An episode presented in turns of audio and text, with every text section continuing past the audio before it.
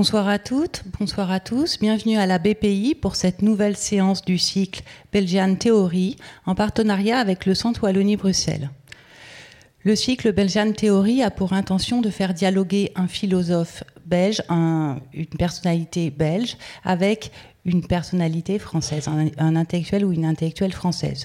Ce soir, nous recevons Éric Clémence qui avait déjà euh, consacré une séance à la poésie et une autre à la politique. Ce soir, il va poser la question en dialogue avec Elisabeth Régal de la philosophie, la philosophie, philosophie aujourd'hui, pour qui, pourquoi, comment? Je vais laisser la parole à Sylvain Bourbeau qui va animer ce dialogue. Je vous remercie et je vous souhaite à tous une très bonne soirée. Merci, euh, bonsoir à, toutes et à tous euh, et bienvenue donc pour euh, cette nouvelle séance de ce, triptyque autour de, vous et Clémence.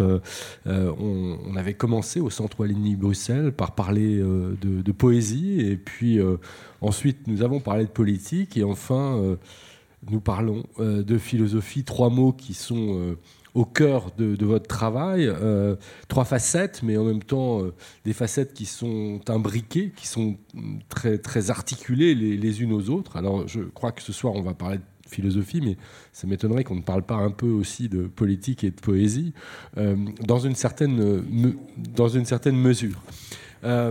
et donc, vous allez en parler en, en, dialogue avec Elisabeth Rigal, qui est, comme vous, philosophe, euh, qui euh, a été chargé de recherche au CNRS et à qui on doit euh, des, ouvrages importants, en particulier sur, à propos ou à partir de, l'œuvre de Wittgenstein, qui est un, immense philosophe, et, elle est encore à la tâche, puisque nous parlions à l'instant du, prochain chantier, qui est à nouveau un chantier de traduction de, de textes de Wittgenstein. Elisabeth Rigal en a traduit déjà beaucoup. Euh, et son approche euh, euh, de cette œuvre considérable, dont on sait qu'elle a fait beaucoup réfléchir et beaucoup écrire tout au long du XXe siècle en, philosophie, et qu'elle continue de le faire, est une approche très, très singulière. Alors, je vous propose, pour, pour démarrer ce dialogue, et avant aussi de, vous donner la parole dans, la salle, ce dialogue un peu général sur, sur philosopher aujourd'hui. Je vous propose l'un puis l'autre. Euh, de, prendre la parole pour, euh, pour nous dire euh, deux ou trois choses à propos de, la philosophie, du pourquoi et du comment ce soir, Eric Clémenceau. Que nous savons d'elle, oui. Deux ou trois choses que nous savons d'elle. Oui, bah, je, vais mettre une petite exergue en tête, une citation de, que j'ai trouvée en, tête d'un article de Hannah Arendt, Compréhension, et d'une citation de Kafka qu'elle donne en tête de son article sur la compréhension qu'elle met en tête avant le mot philosophie. Elle était un peu réticente à employer le mot philosophie. Enfin, peu importe. Mais ce qui est important, c'est que cette citation de Kafka est assez intéressante parce qu'elle tient fort les deux bouts. Euh, c'est très court. Il est difficile de dire la vérité, dit Kafka, car il y, a, il y en a certes qu'une. Mais elle est vivante et a donc un visage qui change de manière vivante. Vous voyez, comme ça, il tient vraiment, c'est très kafkaïen il tient les deux bouts, à la fois la vérité et sa mobilité. Voilà, donc euh, il ne s'agira pas évidemment de faire euh, ce soir la, philosophie des philosophes ou de la philosophie de, la philosophie, mais simplement d'essayer de donner quelques perspectives, de proposer quelques perspectives, euh, justement, puisque la, vérité est, vivante et mobile. Euh, une, vulgate à propos de la philosophie, surtout européenne, euh, voudrait la définir et veut la définir comme la production de concepts euh, à partir de, ce qui est dit traditionnellement l'étonnement et le questionnement. Et cette mise en question philosophique porterait donc contre les concepts reçus traditionnellement pour des concepts qui seraient nouvellement élaborés cette vulgate euh, est, fidèle, à l'idéal de raison, évidemment, d'identité sans contradiction, mais elle se heurte à une difficulté existentielle. Euh, non pas seulement, euh, vous connaissez peut-être la, triade que Deleuze avait mis en avant, le concept, l'affect et, le percept. Donc non pas seulement parce qu'à côté des concepts, il y a les affects et les percepts, les affections et les perceptions, qui, qui manqueraient au concept, mais parce que euh, cette, cette, perspective comporte et emporte euh, la triade avec un soubassement qui est le langage. Et cette question du langage, euh, contrairement à, des réactions actuelles qui, sont, qui se disent réalistes, ou qui se voudraient remettre en avant le, drapeau du réalisme, cette question du langage je pense, à mon sens, ne, doit pas être euh, abandonné de façon essentielle. Parce que aussi bien les concepts que les affects, que les percepts, que les affections et les perceptions sont toujours euh, traversés de langage euh, dans leur élaboration même, si on veut bien ne pas confondre la sensation brute, par exemple, et la perception. Pourquoi? Parce que la quête d'une représentation ajustée, sinon adéquate au réel, au réel, c'est-à-dire à ce qui est impossible à représenter. Euh, je me permets de distinguer le, monde et le réel. Parce que, ou la réalité et le réel. C'est peut-être un peu difficile, mais, enfin, c'est pas difficile, mais c'est un peu surprenant. Mais parce que si on veut dire, si on parle du réel, à quoi avons-nous affaire? À, l'un tout, évidemment, plus personne n'y croit, euh, à quelque chose en tout cas qu'on ne peut pas saisir le réel, ça ne se saisit pas en soi euh, comme, comme une unité totale, précisément. Ça ne se saisit pas non plus comme un pur chaos, parce que si on reçoit le réel comme un pur chaos, on est dans le non-sens absolu. Donc, d'emblée, précisément, la représentation, c'est ce qui, se, ce qui est dans le réel, bien entendu, mais ce qui se heurte au réel. Donc la quête d'une représentation ajustée le plus possible hante la philosophie, évidemment, comme elle hante chaque existence. Le heurt, le heurt initial et initiateur de chaque devenir humain est toujours celui-ci.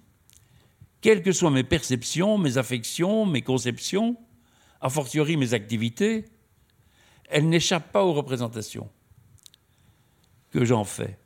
Et en tant qu'humain, celles-ci dépendent de mes langages de leur représentation. Je dis mes langages, puisque on pourrait dire le symbolique si on veut, mais le mot symbolique est toujours un peu équivoque. Donc le symbolique, ça, n'est pas les symboles. Hein. c'est tout ce qui est porté par, si on veut une représentation, moi j'aime mieux dire une signifiance, mais qui est aussi bien dans nos perceptions que dans nos, conceptions, que dans nos affections, bien entendu. Hein. Euh, l'affect de l'amour, pour euh, en donner l'exemple le plus simple, est évidemment bien au-delà d'un simple affect brut. Euh, il est toujours porté par toute une histoire qui elle-même est portée par toute une expérience de rencontres, de discours, de, euh, de marques, euh, etc. Donc, les, le heurt initial de chaque devenir humain est, toujours celui-là. J'ai toujours des représentations qui, sont, qui dépendent de mes langages, de mes langues et de mes langages, on va dire, et d'abord évidemment de mon langage qui est le langage que j'apprends, par lequel je suis parlé et parlant. Autrement dit, la philosophie commence avec la mise en jeu réflexif sous toutes les formes possibles. Toujours, les représentations, c'est plutôt des formes, des, des, tentatives de formation du monde, justement, à partir du réel qui, pour nous, est d'abord irreprésentable. Donc la, philosophie commence toujours avec la mise en jeu réflexif sous toutes les formes possibles de l'écart entre, à première approximation, les mots et les choses, hein, c'est connu, les représentations et le monde, une autre façon de le dire, hein, c'est-à-dire les choses, les autres, les relations, l'écart entre ce qui apparaît, pour le dire de façon un peu plus cernée, ou plutôt de ce qui passe, je dirais même, de ce qui passe, de ce qui devient, euh, Whitehead, un grand philosophe euh, du début du 19e, euh, qui a écrit sur la relativité, entre autres, dit que la nature est toujours de passage. Donc même si on entend réel par nature, ce qui n'est, pas tout à fait vrai, c'est aussi approximatif que le mot réel. Mais en tout cas, l'idée de passage est, est, bien, est, bien, est, bien vue. Donc c'est ce qui apparaît, ce qui passe et ce qui m'apparaît. Voilà. Il y a un écart entre ce qui apparaît ce qui passe et ce qui m'apparaît dans mes langages. Ce que, je, ce, que je reçois en le transformant dans mes langages, l'écart donc entre le phénomène et le logos. Deux mots grecs, évidemment, phénoménon et, logos, entre ce qui apparaît et le langage, deux mots grecs, euh, qui est le premier, le premier langage en philosophie. Euh, je me permets parfois de, dire comme ça, c'est pas qu'une boutade, que le pont aux âmes de la philosophie, pour moi, c'est la différence entre le, langage et le phénomène. Percevoir le problème philosophique, c'est percevoir cette différence qui fait qu'il n'y a pas de phénomène brut pour nous. Il n'y a que des phénomènes pris dans des langages. Et toute la difficulté est là.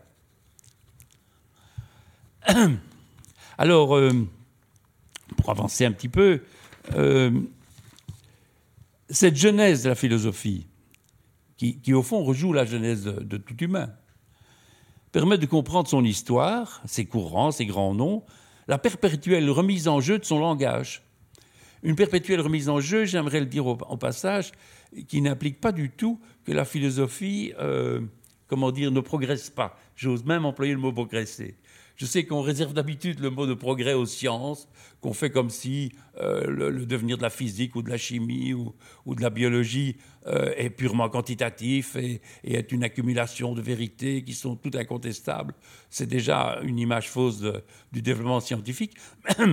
Mais je pense que ce, crédit qu'on fait aux sciences, évidemment dans un autre contexte, euh, doit être fait aussi à la philosophie. Il est tout à fait faux de dire enfin, je ne sais pas si beaucoup de gens se souviennent ici dans le Tusser, de, dire des choses du genre euh, la philosophie n'a jamais fait que répéter la différence entre idéalisme et matérialisme et à tracer euh, le, parti de l'un ou le parti de l'autre. C'est pas vrai. Entre il y, a, des apports définitifs de Platon et définitifs de Kant.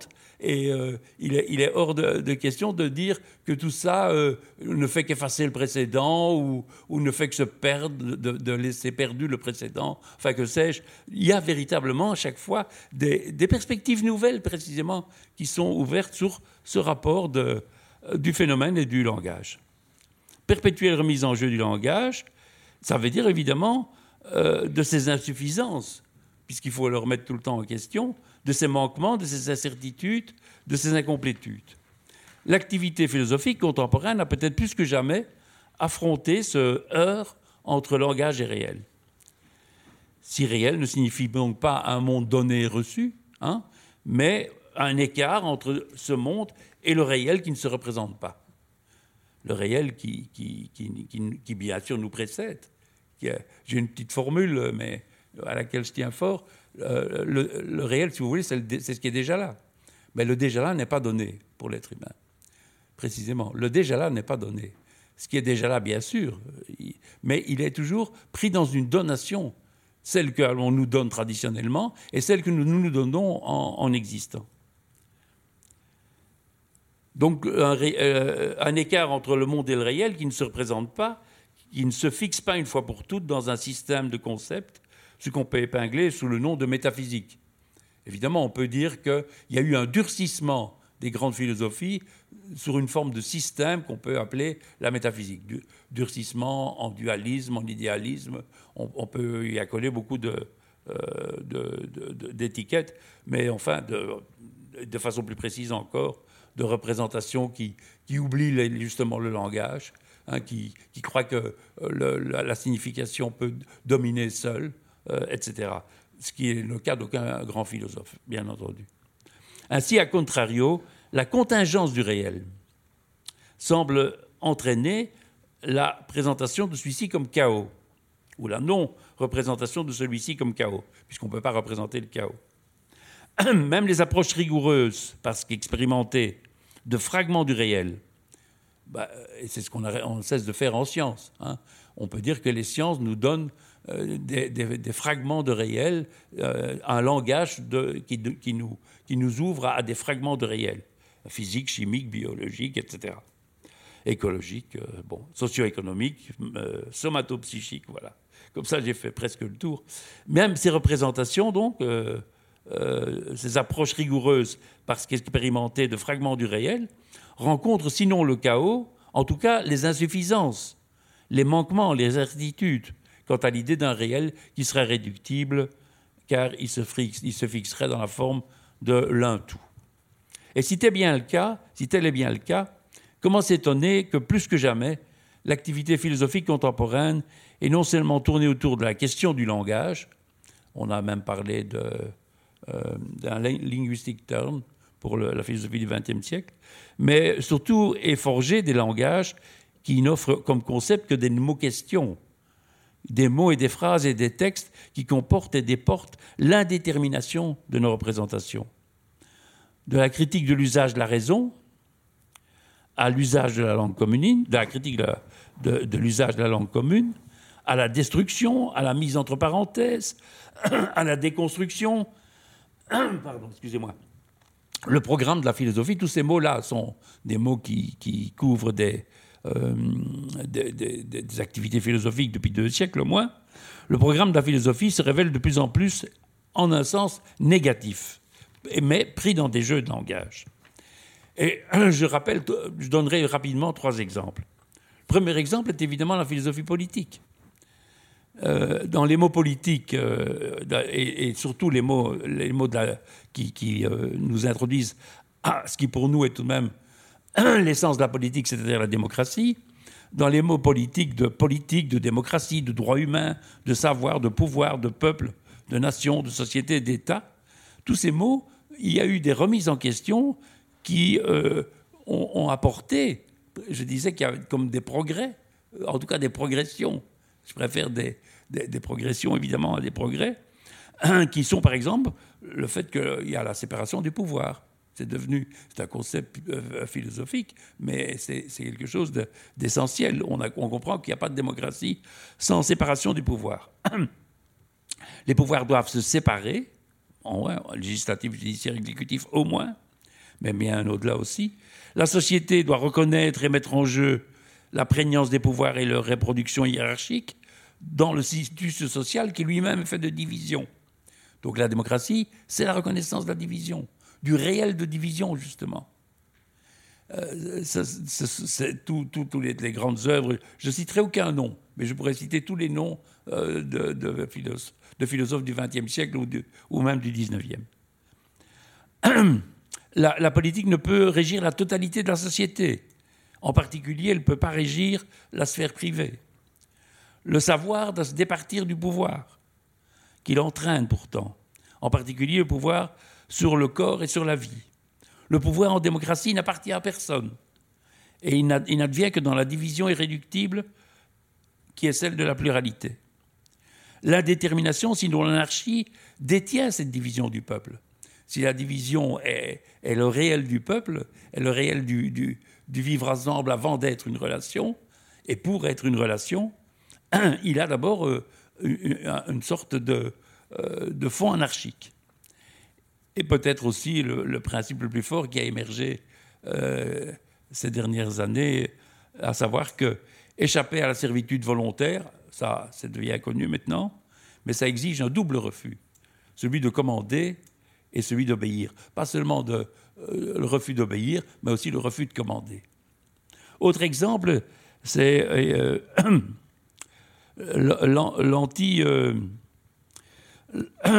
l'anti-métaphysique. L'anti-métaphysique, eh ben, bien sûr aussi c'est négatif, là c'est une, lutte négative. La raison classique, nous, dit cette lutte euh, anti-métaphysique, la raison classique ne peut légiférer sur les questions qui échappent à l'unité de l'intuition et de l'entendement. Mais il faut aussi l'imagination, mais il faut aussi le jugement. Donc on n'est plus dans la raison uniquement on est dans l'entendement et l'intuition, on est en plus dans l'imagination et en plus dans le jugement. Donc vous voyez comment tous ces concepts euh, ne, se suffisent jamais à eux-mêmes et, rebondissent les uns sur les autres. Ou autrement, le réel et le temps sont indiscernables. Bon, c'est pour ça que euh, le livre que, je viens de publier dans sa première partie s'appelle Le devenir. Un devenir sans l'être. Euh, l'être, si l'être est quelque chose de figé, je ne dis pas que c'est le sens de Heidegger, mais euh, si l'être est quelque chose de figé, bien entendu, il ne désigne pas du tout le réel. Et, au contraire, le, devenir s'approche un peu mieux de, quelque chose comme le réel. La finitude marque l'existence. Les mots sont usés, sinon à détruire. Les préjugés et les valeurs doivent subir la mise entre parenthèses, le recul par rapport à leur époque.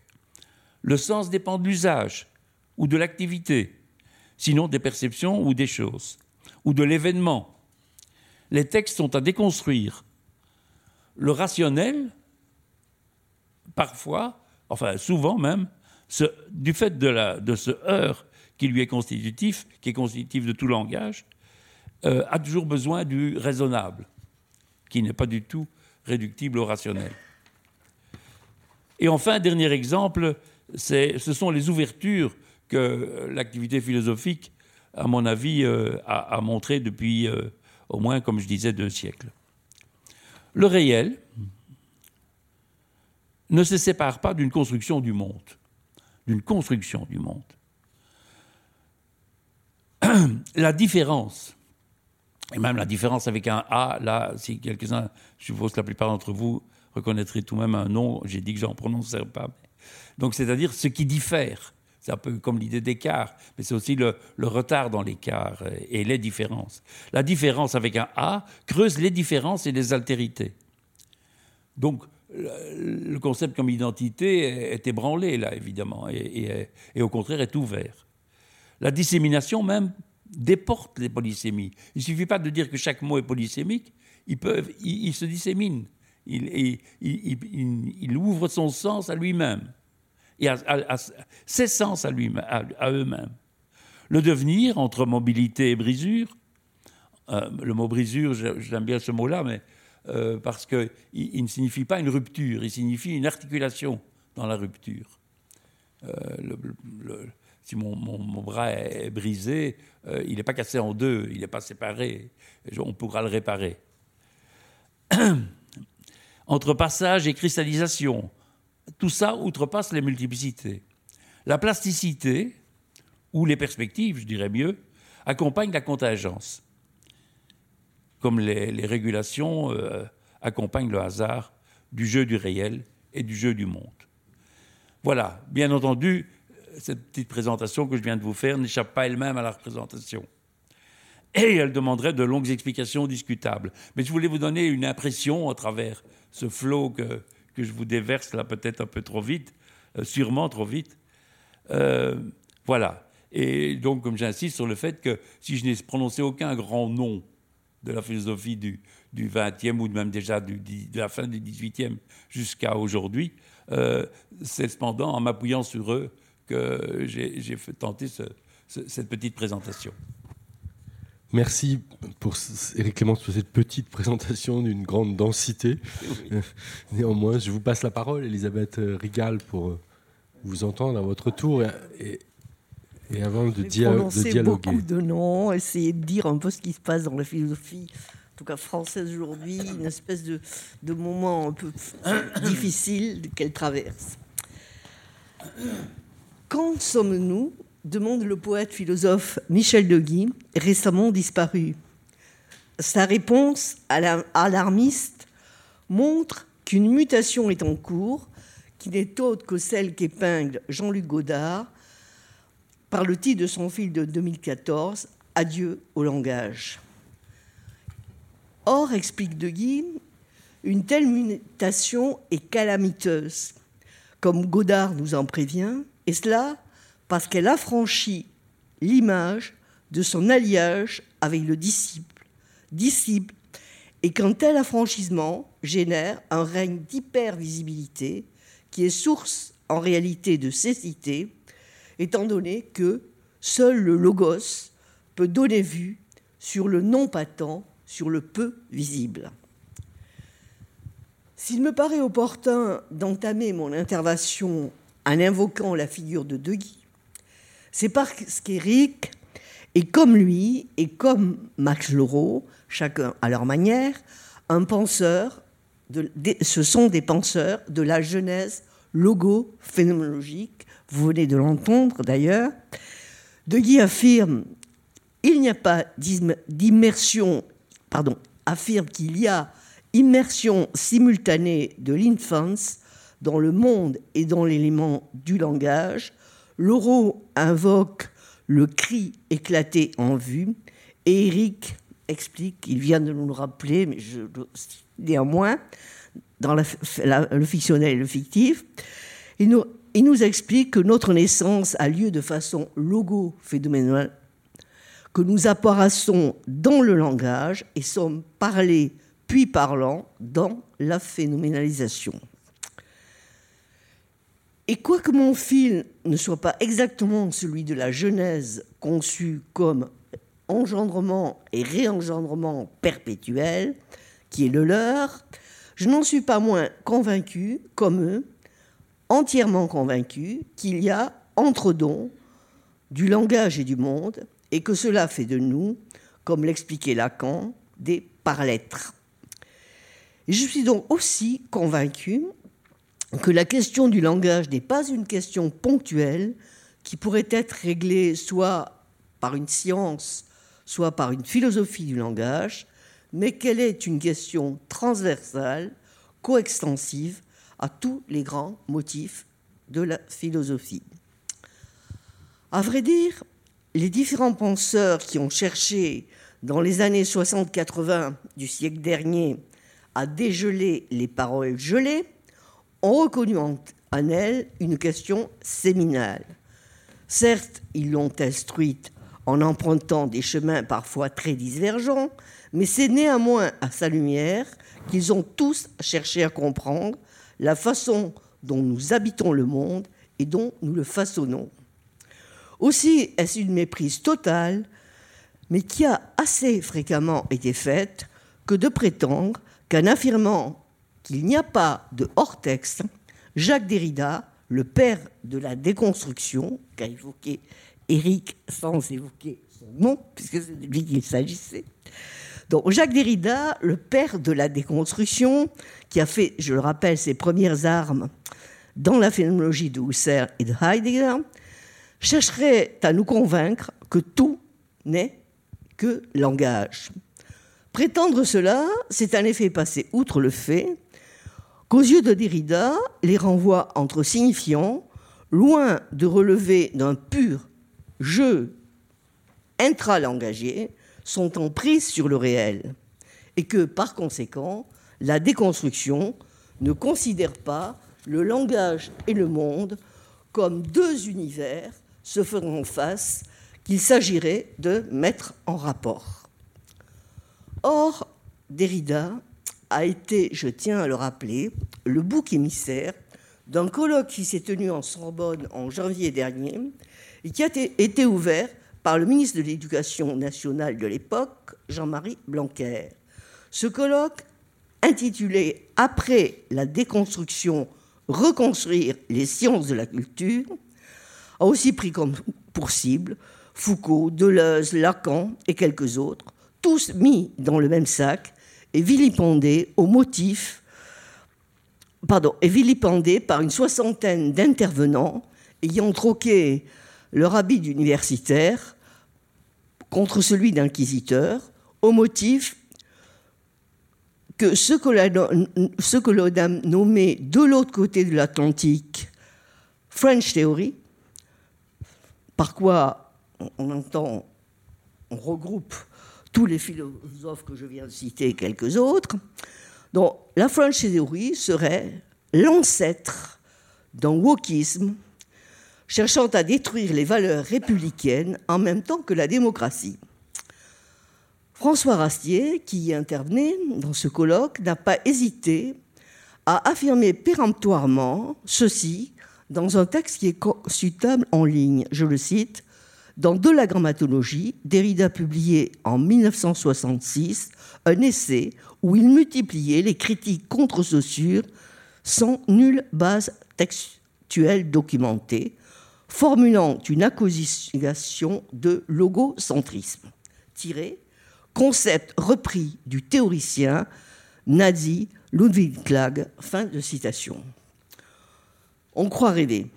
En tout cas, L'assimilation entre déconstruction et destruction, suggérée par le titre du colloque, montre que ces organisateurs n'ont manifestement pas lu Derrida, puisque celui-ci écrit noir sur blanc dans Psyché les déconstructions seraient faibles si elles étaient négatives et si elles ne construisaient pas. Fin de citation. Passons. Ce qu'il m'emporte de souligner pour engager la discussion, c'est d'abord qu'il y a dans la philosophie, telle qu'elle se fait depuis une trentaine d'années, un certain lâchage, ou en tout cas une secondarisation de la question du langage, et que cela est sous tout rapport fort dommageable. De cette désaffection témoigne de façon parlante, je crois, l'émergence pendant cette période des deux courants réalistes, de deux courants réalistes qui sont en partie issus d'une hybridation de la philosophie analytique et de la philosophie continentale et qui occupent aujourd'hui le devant de la scène universitaire. Ces deux courants sont le réalisme dit spéculatif qui est d'abord apparu et ce que l'on nomme, en reprenant un label qui avait été appliqué à l'intérieur de l'histoire de l'art, le nouveau réalisme. Pour donner une idée de leur débat interne, eu égard à la question qui m'occupe, et sans préjuger de leurs apports effectifs sur tel ou tel point, ce n'est pas mon problème, j'indiquerai sommairement les présupposés de, de, de Quentin dans Après la finitude, qui se réclame donc du réalisme spéculatif, et de Jocelyn Benoît dans Le bruit du simplisme, qui est lui un nouveau réaliste. Miyasu qui fut élève de Badiou, convie la philosophie à sortir de la prison de la conscience et du langage pour retrouver ce qu'il nomme le grand dehors, qu'il conçoit comme une matière inerte, sans vie. Et retrouver le grand dehors, cela veut dire pour lui reconnaître qu'il n'est pas vrai, contrairement à ce que Kant a soutenu, que nous n'ayons aucun accès à l'être lui-même, mais seulement à la corrélation de la pensée à l'être, car en réalité, il est possible de penser des objets sans les corroler à un sujet. Miyasu nous invite donc à secouer le joug de la finitude dans laquelle Kant, puis Heidegger, mais aussi Derrida nous ont cru enfermés, et cela en vue de penser l'absolu sur la base d'une ontologie mathématique. Jocelyn Benoît, pour sa part, entend nous ramener sur Terre. Son parcours sinueux, qu'il a d'abord conduit à récuser le tournant transcendantal de la phénoménologie husserlienne au profit d'une philosophie du langage et de l'esprit proposant une, approche sémantico-pragmatique de l'intentionnalité, l'a récemment conduit à montrer que pour mener à bien un tel projet, il fallait prendre en compte l'affirmation de John Austin, le philosophe des speech acts, selon laquelle les sens sont muets. Et qu'il fallait donc explorer, dans toute sa finesse et sa concrétude, le grain du sensible, et que cela permettait de dissiper, mais bien sûr par un tout autre chemin que Miyasu, ce qu'il présente comme, lui, le spectre quelque peu ridicule du corrélationnisme, et qu'il caractérise en termes de tigre de papier de la pensée postmoderne. Benoît s'engage donc dans une enquête sur la texture réelle et poétique du sensible, en vue d'établir les droits du réel, non en tant que phénomène, mais en tant que réel.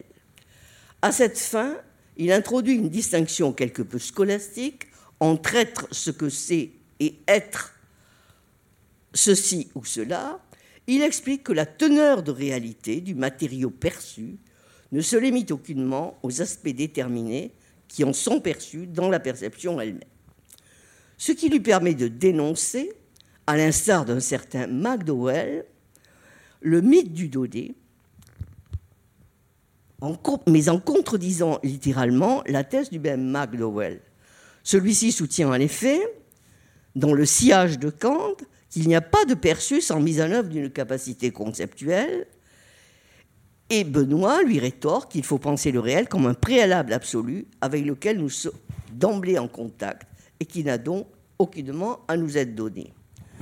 Ce n'est donc pas chez lui en faisant appel à un grand dehors, mais au contraire en reconnaissant que, nous sommes dans le réel et que nous disposons de lui, c'est donc pas du tout le réel, puisque nous en disposons, dont nous parlait Éric, c'est donc ainsi qu'il propose, lui, Benoît, d'en finir avec le spectre du corrélationnisme qui plane sur la philosophie depuis Kant.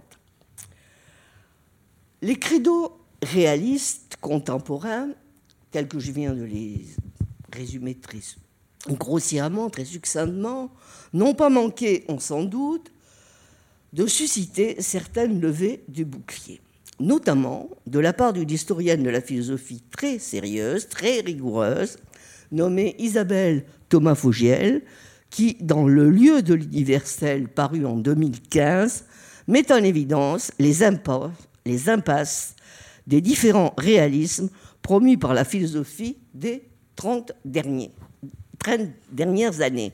Car il y, en a beaucoup, il y a beaucoup de, protagonistes dans ce, débat interne au réalisme.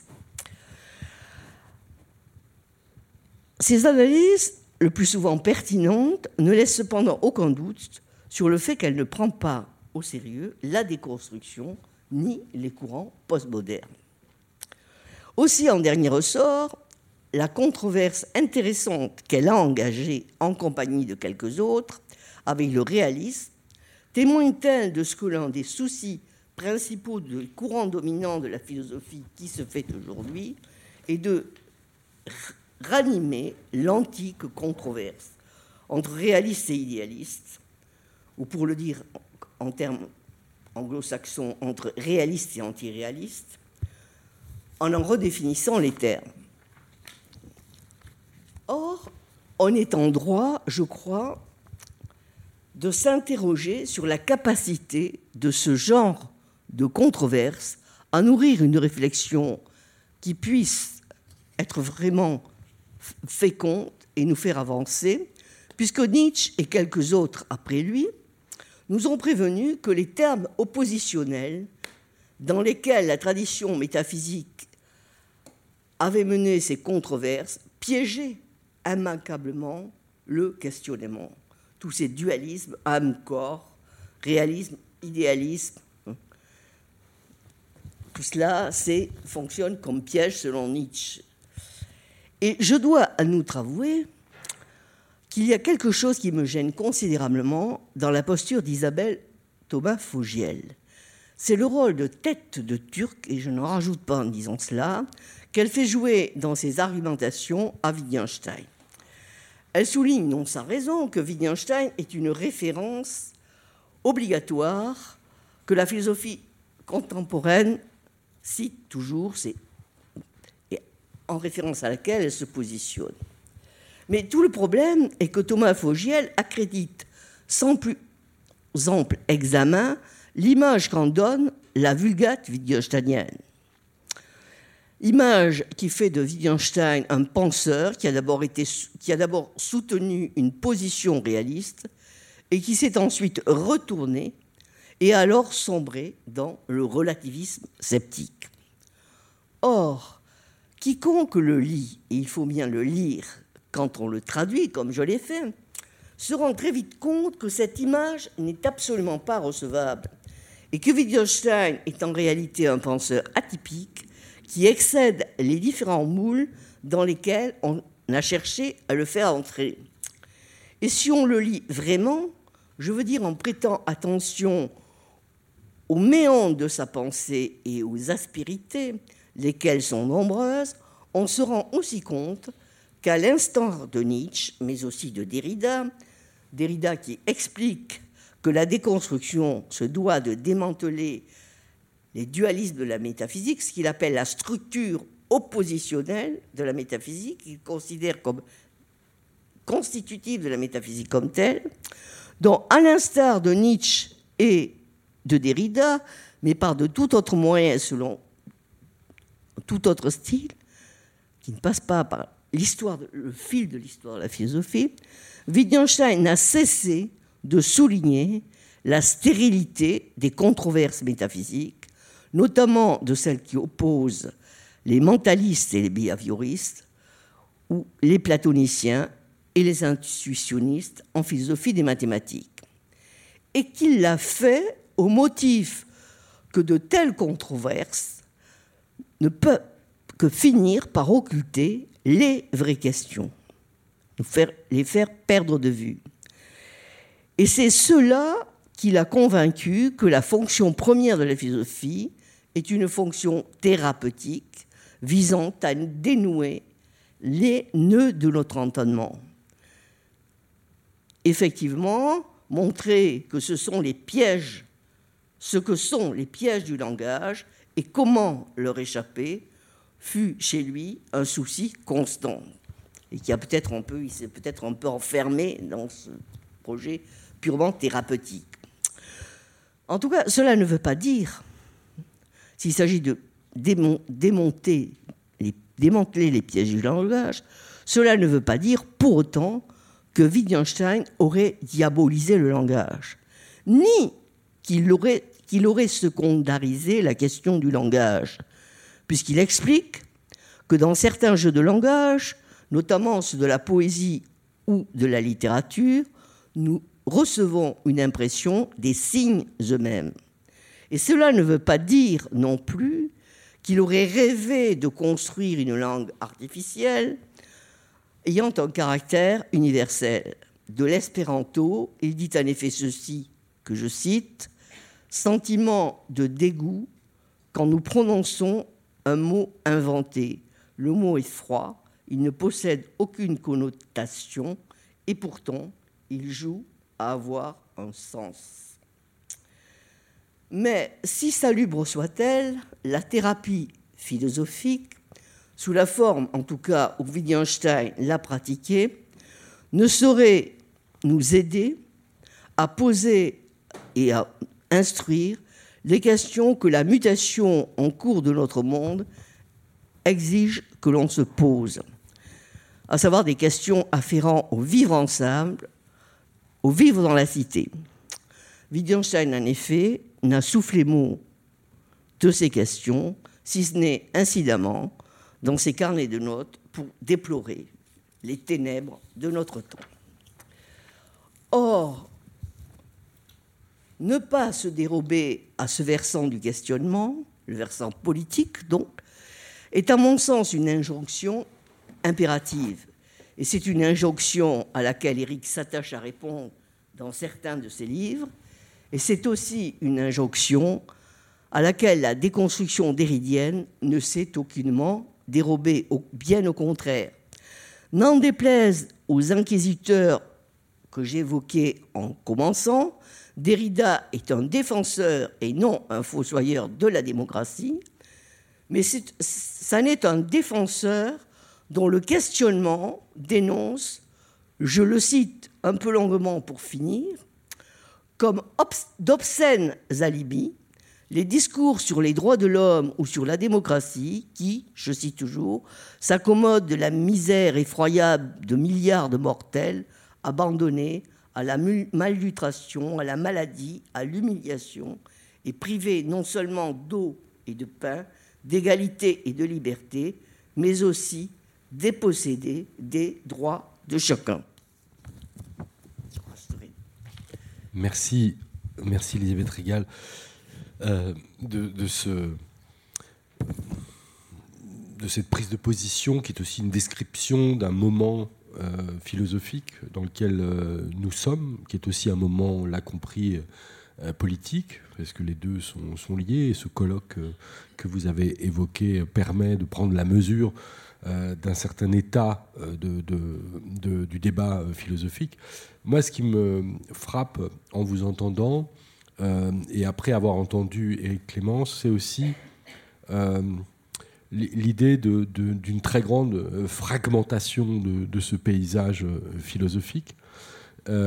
certes, il y a des controverses, mais on a aussi le sentiment que beaucoup de gens travaillent en étanchéité totale avec d'autres, avec d'autres groupes. Et alors, ces logiques de spécialisation, on les voit à l'œuvre dans beaucoup des disciplines hein, des sciences humaines et sociales, mais elles me semblent très marquées euh, en, philosophie. Et donc, je voulais partir de là pour reposer la question euh, à Eric Clémence à propos d'une remarque qu'il a fait tout à l'heure, de l'idée, il n'a pas prononcé le mot comme ça, mais moi, c'est ce que j'ai entendu, d'une forme de recherche de cumulativité, au fond, de, la philosophie, en tous les cas de progression, a-t-il dit, en, préférant l'idée à celle de progrès. L'idée qu'au fond, il y a des acquis en philosophie. il citait Platon ou, ou je sais plus, ou Kant, mais ça aurait pu être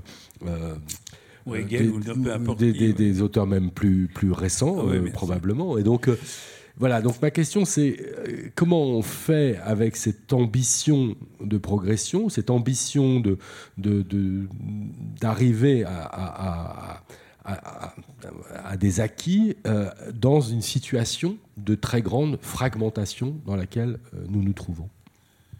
Oui, ben, la, réponse globale, c'est de dire que les fragmentations sont des perspectives.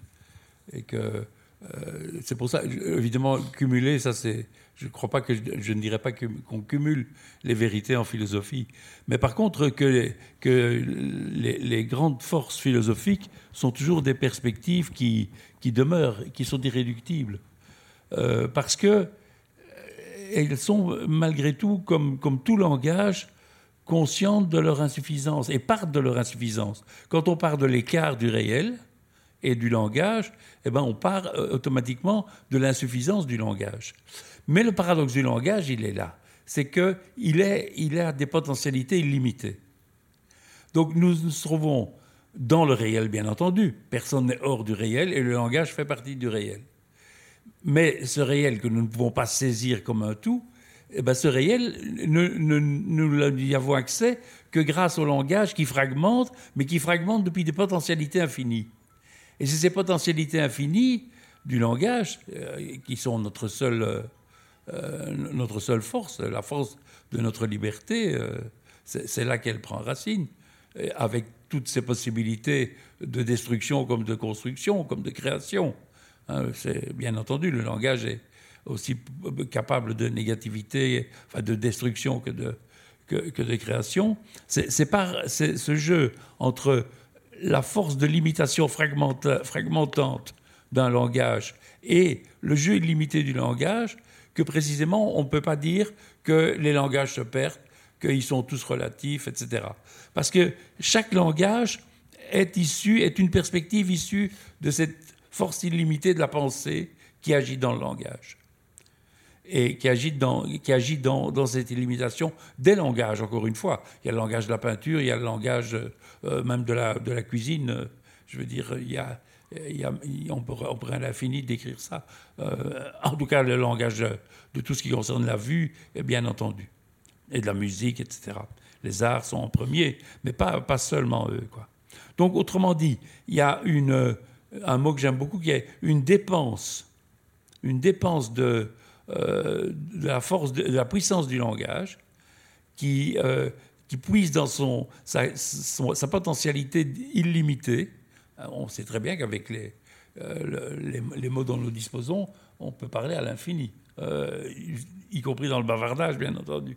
Et c'est dans cette puissance que les fragmentations ont lieu, que des approches du réel ont lieu, et que nous dépassons ce qui, non seulement ne serait qu'un chaos, mais même elle, la seule expérience non euh, direct, je veux dire, non, non, non médiate du réel, c'est-à-dire quand nous nous heurtons, quand je me cogne, ou, enfin, il y a, euh, Lacan qui reprend très, très subtilement euh, l'expérience de la physique, dit qu'il y a trois, trois formes de, d'apport du réel, dont il dit d'abord qu'il est impossible à représenter.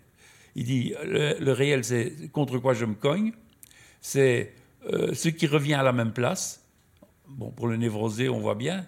Et en même temps, ce qui fait trou. C'est-à-dire ce qui creuse le, le, sens de l'incomplet, de l'ignorance, euh, de, de, l'indétermination, etc. Cette, triple expérience, c'est aussi celle de la science, évidemment. Hein.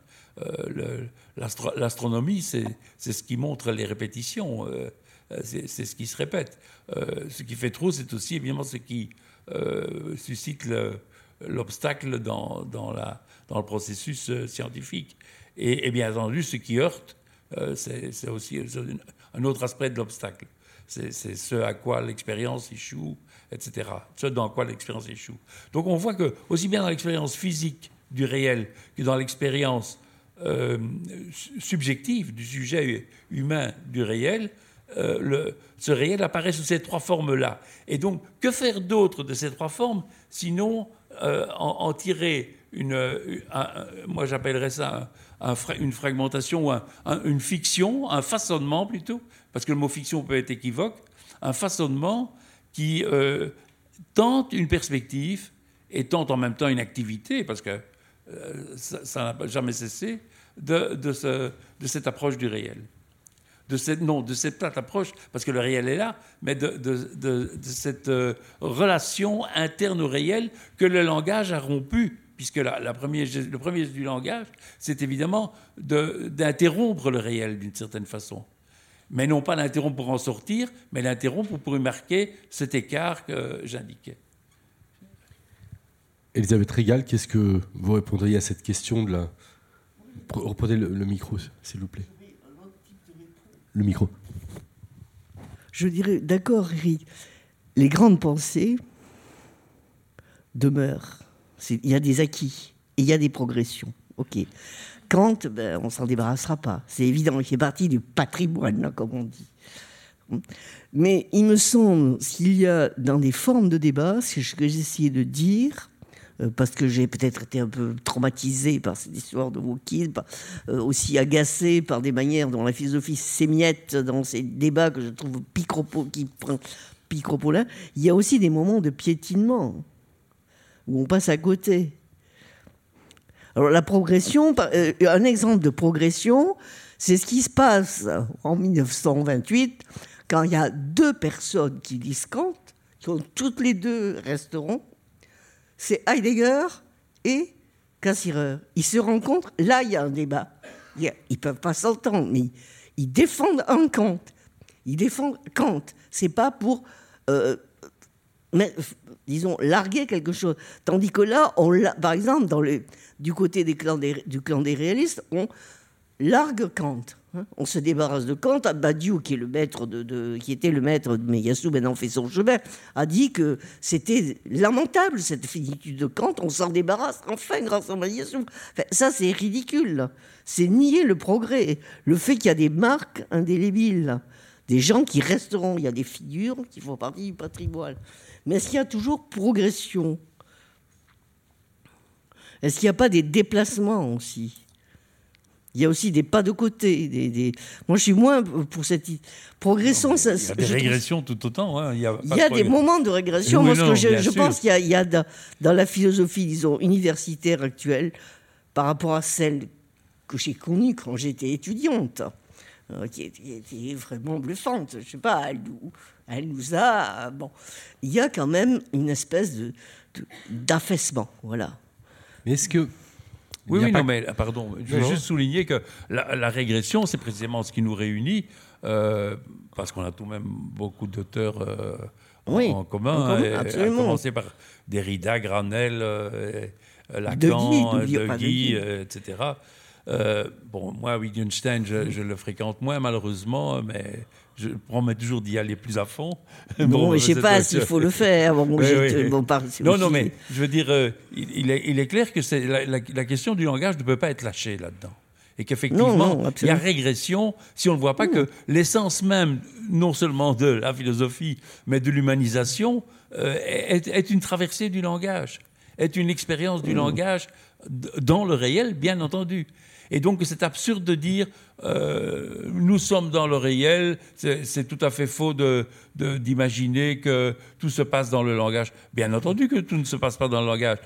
tout se passe dans le langage qui est dans le réel et qui, et qui se heurte au réel précisément.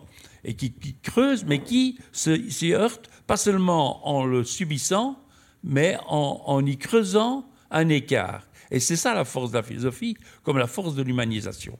On pourrait le voir par rapport au, problème animal, euh, par exemple. Hein.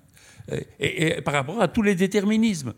Ce que nous disent les déterminismes, que ce soit celui de la grammaire, que ce soit celui du cerveau, que ce soit celui de la production, hein, tous les grands déterminismes dont, auxquels on voudrait nous réduire, c'est précisément que le réel nous est euh, donné une fois pour toutes et que nous ne pouvons que subir ce que nous dit le cerveau, subir ce que nous dit la grammaire, subir ce que nous dit la production Évidemment, non. C'est dans l'écart de tout ça que euh, l'humanisation commence, et cet écart commence toujours par un écart de langage, évidemment, par un jeu, par, un jeu. Le mot jeu, je l'aime bien parce que, bon, on peut le prendre comme euh, un dépassement des dualismes aussi, mais il, y a aussi, quand on dit du, il y a du jeu dans, dans, dans, dans ce mécanisme. Il y a du jeu, effectivement. Peut-être qu'il y a du jeu dans le réel. Oui, s'il y a du hasard. Si on ne croit pas au hasard, évidemment, si on croit qu'il n'y a rien, que le hasard ne joue aucun rôle nulle part et que tout est déterminé, bien entendu, il n'y a pas de jeu. Mais si on croit qu'il y a du jeu dans, euh, dans le réel, eh bien précisément, c'est ce jeu qui permet l'écart et, qui fait que le, jeu n'est pas donné. D'ailleurs, ce qui est très paradoxal quand on, Jean-Marie Benoît là, est, est assez significatif. Euh, pas Jean-Marie. Euh, Jocelyn Benoît. Jean-Marie Benoît, c'était il y a 30 ans, celui-là, oui. Non, Jocelyn Benoît, c'est qu'il il reconnaît que le mythe du donné est, un mythe, que le donné est un mythe. Il le reconnaît explicitement. Mais il n'en tire pas les. Il n'en est pas conséquent. Et que donc, si le donné est un mythe, eh ben, à ce moment-là, il faut bien qu'il y ait construction, il faut bien qu'il y ait une élaboration, il faut bien qu'il y ait un façonnement, il faut bien qu'il y ait euh, dans ce façonnement une, une puissance du langage. Elisabeth Rigal, vous vouliez ajouter quelque chose? Je voulais juste revenir, on est d'accord sur la question de fort, mais là où je, ne suis pas tout à fait sur cette histoire de progression, tu me concèdes, oui, il y a des régressions, je pense que dans une époque un peu d'aplatissement, mais je pense que le, schéma progression, enfin ça vous semblera peut-être un peu trop formel, mais je le dis très vite, me semble pas tout à fait adéquat, parce qu'il y a aussi des réappropriations, il y a des moments de quand, Heidegger et Cassirer lisent Kant, ils, activent quelque chose, ils font apparaître autre chose. Mais ce n'est pas une progression, il y a des mutations, pas au sens où euh, j'allais parler en citant de Guy, mais des mutations, on va ailleurs. Il y a des, je vois ça beaucoup plus, beaucoup moins linéaire que toi, disons. Ah non, mais je ne pense pas. je donne Mais évidemment, mais c'est un peu par provocation que j'emploie ce mot-là. Mais c'est parce qu'on on, présente tellement la philosophie comme quelque chose de, de, répétitif, avec des débats qui sont toujours les mêmes. Euh, hein, le gros débat, idéalisme, matérialisme. Mais justement, j'ai voulu échapper à ça. Est-ce qu'il n'y a pas là. Le mot perspective, le mot que je, je préfère. Mais est-ce qu'il n'y a pas un, trait. Euh, moi, j'ai toujours eu le sentiment que c'était assez français, assez spécifique à la philosophie française le fait que, euh, au fond, depuis longtemps, la philosophie en France donne le sentiment euh, de faire davantage de l'histoire de la philosophie que de la philosophie. Euh, qu'on a des gens qui commentent, qui commentent des textes, qui racontent l'histoire des philosophes et, qui ne font que ça. pour prendre un exemple d'un type de philosophie que, que je connais mieux, qui est la philosophie, la théorie de la justice ou la philosophie politique, ce qui s'est passé au, séminaire euh, autour de John Rawls euh, à la fin des années 60, qui a donné euh, non seulement le livre de Rawls, mais celui de Kim Lika, celui de Charles Taylor, celui de, j'en oublie, de Nozick, etc.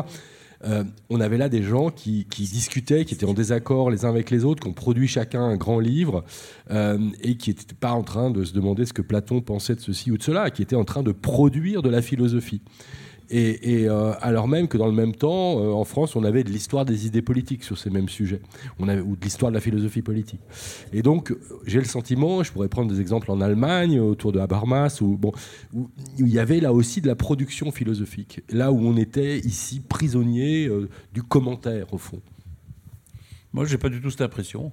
on avait, en France, on avait Castoriadis, le fort, qui, qui apportait autant et à mon avis beaucoup plus d'ailleurs que, que Habermas, Honnête, etc. Et, les, Allemands à la même époque. Euh, je pense que euh, justement l'idée que le, le, réel dans le, dans le social, dans, dans le sociopolitique, c'est la division. C'est une, une idée très forte euh, de, de Lefort, de Claude Lefort. Et donc là, il y, a, un pas de plus de nouveau. Donc on peut dire le, le réel, c'est ce à quoi je me heurte, c'est ce qui revient à la même place, donc ce qui se répète, euh, ou c'est ce qui fait trou. On peut aussi dire que le réel, c'est la division. Et est démocrate quelqu'un qui, qui, part de la division et qui sait que la division est irréductible? C'est en quoi elle est réelle? Il n'y a pas de société sans division à l'intérieur de la société. C'est ce que tous les programmes euh, totalisants euh, bien entendu les, grands programmes totalitaires, mais même des programmes écologiques, quand ils sont euh, trop totalisants, ne voient plus, hein, oublient. Il ne s'agit pas de mettre la Terre à la place euh, comme une espèce d'unité, comme une espèce de, de, lien donné. De nouveau, on retombe sur le mythe du donné, à, la place de... Comme, la Tour veut faire ça. Enfin, c'est une, des dernières catastrophes philosophiques, c'est, le, succès de la Tour, euh, de Bruno Latour. Ça, on ne sera pas d'accord, mais c'est pas oui, grave. mais c'est pas grave. Mais, je pense qu'il il est passé, lui, de, de, naturalisme au sociologisme, ou non, du sociologisme, quand il critiquait les sciences, au naturalisme aujourd'hui. Enfin, maintenant, il est décédé, mais il a terminé là-dessus, avec en essayant une pirouette avant, juste avant de mourir, d'inventer une politique en, prenant des, faux concepts comme l'éco-classe et des choses comme ça qui, n'ont aucune réalité. Donc voilà, et qui escamotent la, la question de la division. Le, problème politique, c'est le problème de la division et de la relation à faire à partir de cette division, entre autres. Et donc, euh, y compris la division, effectivement, entre l'impact humain et, la biosphère, ça c'est très vrai. Mais euh, il n'y a pas de, en soi de la biosphère euh, d'ailleurs, il, n'en parle jamais le mot biosphère. On dit la terre, la nature, en fait. Des mots aussi vagues. Hein. Gaïa, Gaïa, enfin, oui, Gaïa, quand même, c'est... Ah, c'est la mère, quoi. c'est le mythe, le mythe maternel, nutritiel, euh, etc. je ne veux pas me euh, prononcer, je garde le fil de la question, le fil formel. Moi, je pense que votre question, traiter la question elle-même, je pense que vous avez raison en ceci que j'ai toujours fait de l'histoire de la philosophie, mais je pratique aussi des philosophes qui n'en font pas, comme Wittgenstein. Bon, mais vous avez raison en ceci que le problème du passage par l'histoire de la philosophie, ça donne une culture. Mais il y a un moment où on perd en route les questions. C'est ça, c'est ça le problème. Ça devient du commentarisme. Il me semble que c'est ce qui se passe même dans le texte de Faugien, qui est un gros bouquin ou ses interventions, où il y a des moments très intéressants et très forts. Ben, voilà, donc le risque il est là. Donc il faut peut-être traverser des textes, autrement on n'a rien. Mais à un moment essayer de s'en déprendre pour euh, justement introduire ce que j'avais, mutation, disons en tournant quelque part ou voilà.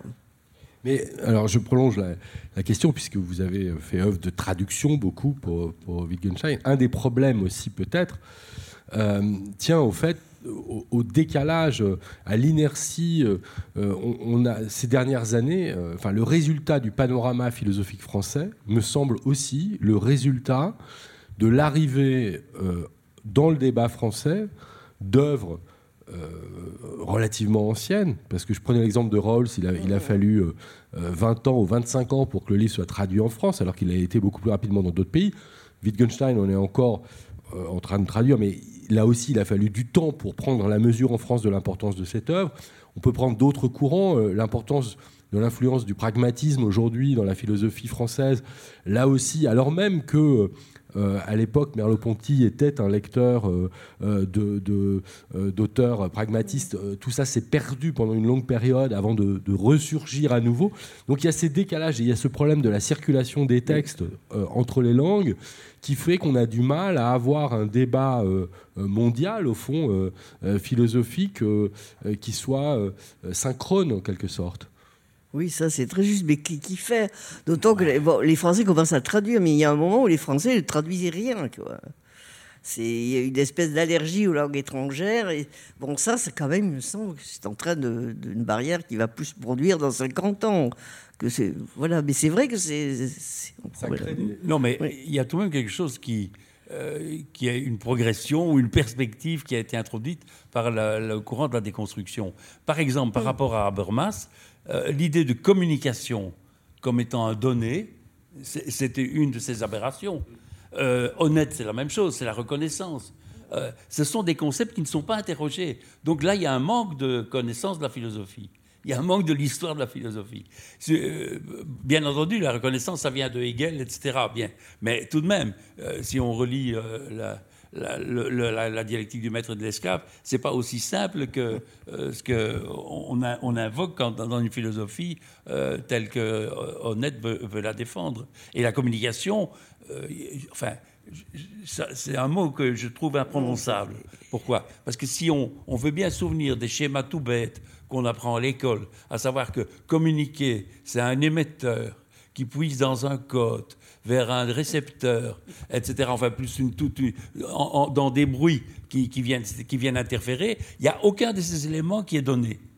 Chacun de ces éléments, c'est une conquête. C'est quelque chose qui doit être euh, élaboré, qui doit être façonné. Qui, euh, j'élabore mon énonciation, j'élabore mon écoute. Euh, il faut élaborer le, canal par lequel on écoute. Il faut élaborer les codes qu'on, emprunte. Et il faut en, voir les limites, et les, etc. Toutes ces exigences, exigences-là, bien entendu, c'est, les, exigences que la déconstruction a mis en avant. Donc, quand je dis que je trouve que la déconstruction est une progression énorme. dans l'histoire de la philosophie, dans la cristallisation qu'elle fait. Mais ça ne veut pas dire que tout est en philosophie et, progression, bien entendu. Je hmm. trouve que la communication, l'idéologie de la communication, c'est une régression, que l'idéologie de, euh, de la reconnaissance, c'est une régression, euh, qui, justement, si on voit bien la reconnaissance, elle méconnaît le réel de la division. C'est l'évidence. Hein. il faut brancher la question de l'altérité là-dessus. Et de l'altérité, bien entendu. Ça dépend si la reconnaissance est la reconnaissance en miroir ou si c'est la reconnaissance d'une différence irréductible et à partir de là. Voilà. Voilà. je veux dire, il faut sortir de Hegel là, parce voilà, voilà exactement, exactement. Bien, on, on veut peut-être euh, se tourner vers, euh, vers vous. Qu'on devine. Oui, je crois qu'un micro doit pouvoir euh, circuler. Monsieur a levé la main.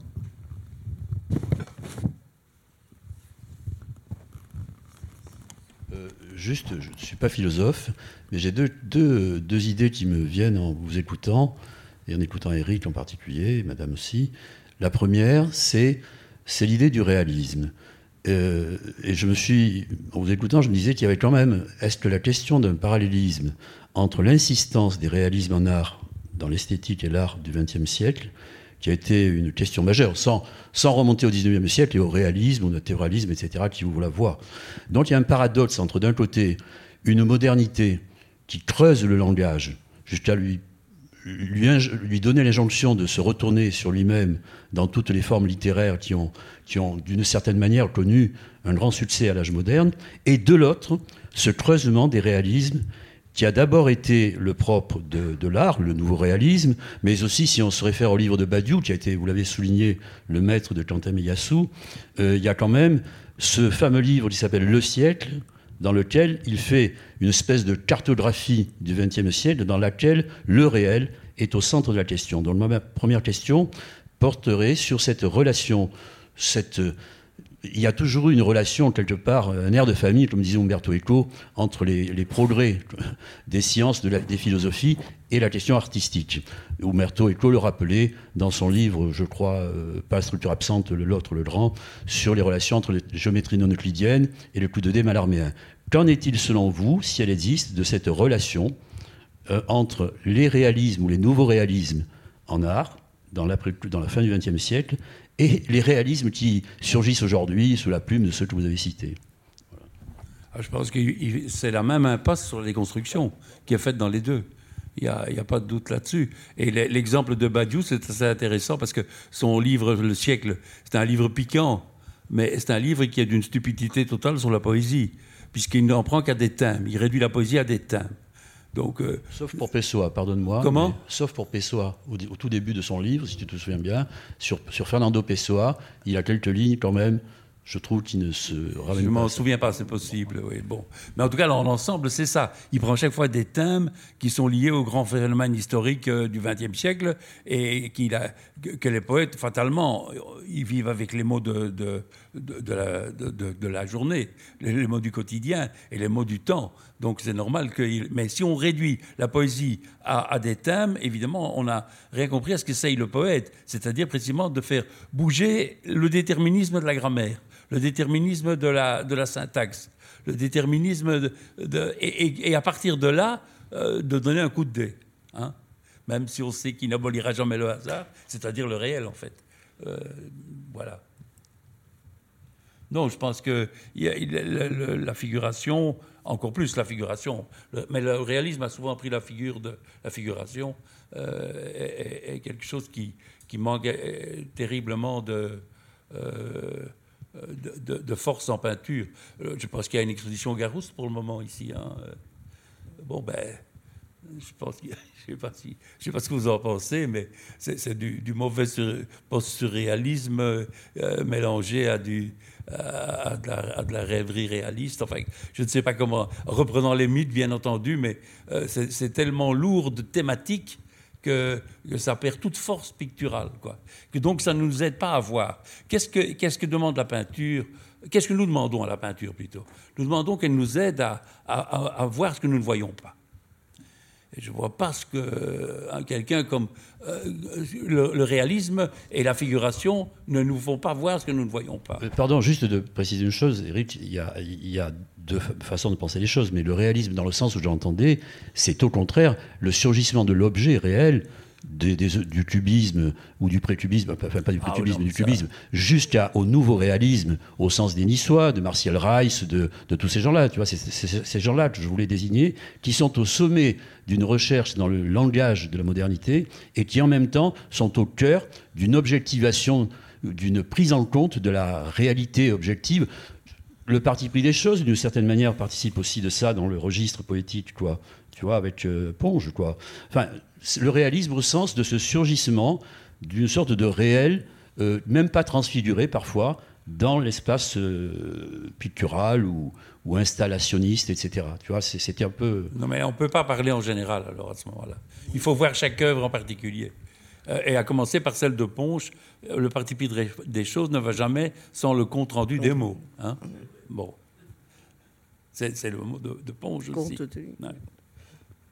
Non, là, je pense que effectivement, si tu veux prendre une œuvre précise, moi, je, prenais le, mauvais côté d'une invocation du réalisme dans le retour de la figuration qui, a eu lieu déjà dans les années 80, mais euh, dont, dont Garou, c'était l'exemple récent. Là, voilà. Est-ce qu'il y a d'autres remarques, d'autres questions?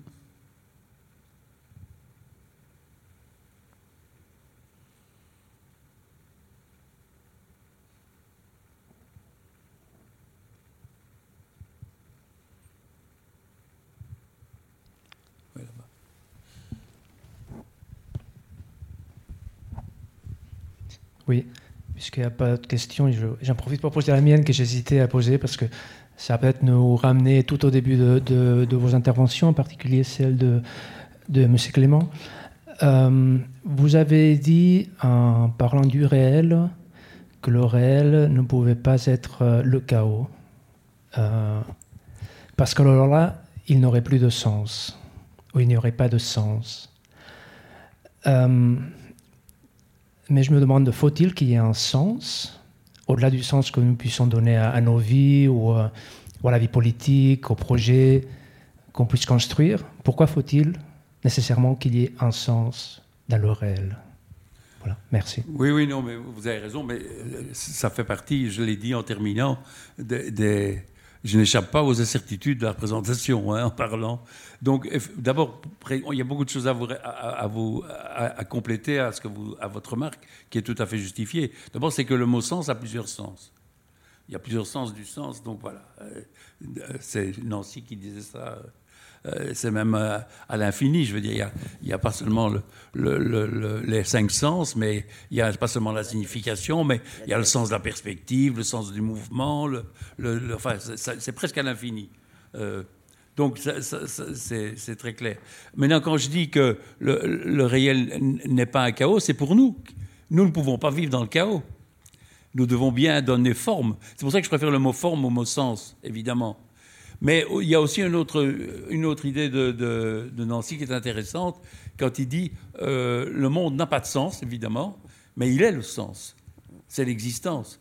Donc quand je suis dans le réel et que euh, humain, je dois tracer, mon, dois tracer vraiment euh, un monde dans ce réel, ben, il est clair que je, dois faire, je dois faire des formes, je dois, faire, je, dois faire donner sens, je dois donner forme à cette existence. Voilà, donner forme à ce sens. Et le sens du monde, c'est l'existence. Il existe. Voilà. Le sens du réel, il existe. Et je dois donner forme à cette, existence euh, pour en faire un monde. C'est comme ça le schéma. qui est le schéma non seulement philosophique, mais de tout humain. C'est en quoi je pense qu'il faut à la fois reprendre la, philosophie à ce niveau-là, et à la fois y voir que c'est le chemin que, chaque, être parlant fait, chaque devenir parlant fait. Bon, donc vous voyez, si, excusez-moi si j'ai eu l'air de, jongler, mais euh, je pense que voilà, le, sens, il n'a pas d'autre sens que l'existence du réel, mais en même temps, euh, cette exigence de sens, c'est l'exigence de donner forme à ce réel même euh, évidemment fragmentaire, évidemment incertain, évidemment indéterminé, évidemment libre dans l'équivoque de la liberté, qui est aussi bien la destruction que la construction. On disait le bien et le mal avant. Voilà. Et, et d'ailleurs, euh, avec beaucoup plus de complications entre destruction et construction, on sait bien que les deux sont imbriqués.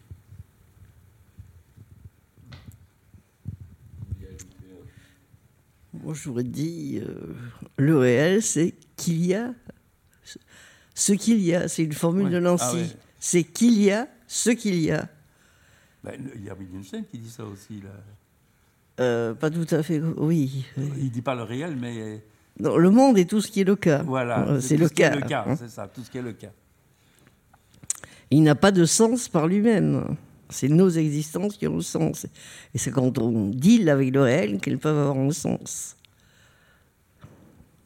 Granel distingue les, les, formes euh, des existentiaux et les formes de la perception. Et donc c'est ça donner forme au monde, c'est donner des formes existentielles, le sens de la finitude, le sens de, euh, l'amour, etc. Et, et, les, formes de la, les formes de la perception, la, hauteur, la largeur, la, voluminosité, etc., etc. Euh, la couleur, euh, donc c'est ça, c'est donner forme au monde. On, retrouve là le, langage de la peinture, de l'art.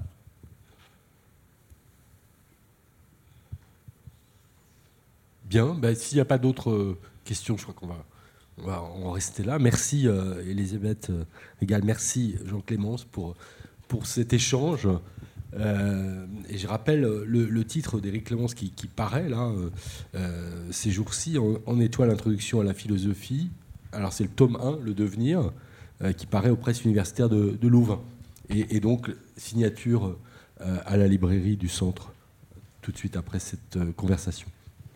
Merci pour cette précision, Sylvain. Donc oui, vous êtes attendu à la librairie du Centre Pompidou pour une dédicace dernier ouvrage d'Éric Clémence et des autres, si vous le souhaitez.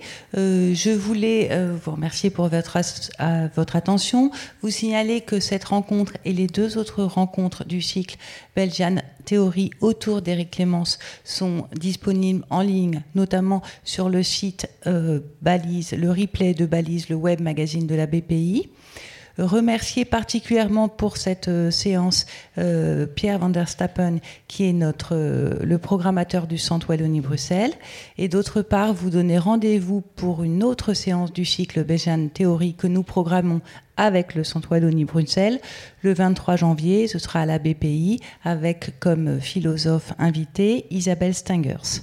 Je vous remercie et je vous souhaite une très bonne soirée.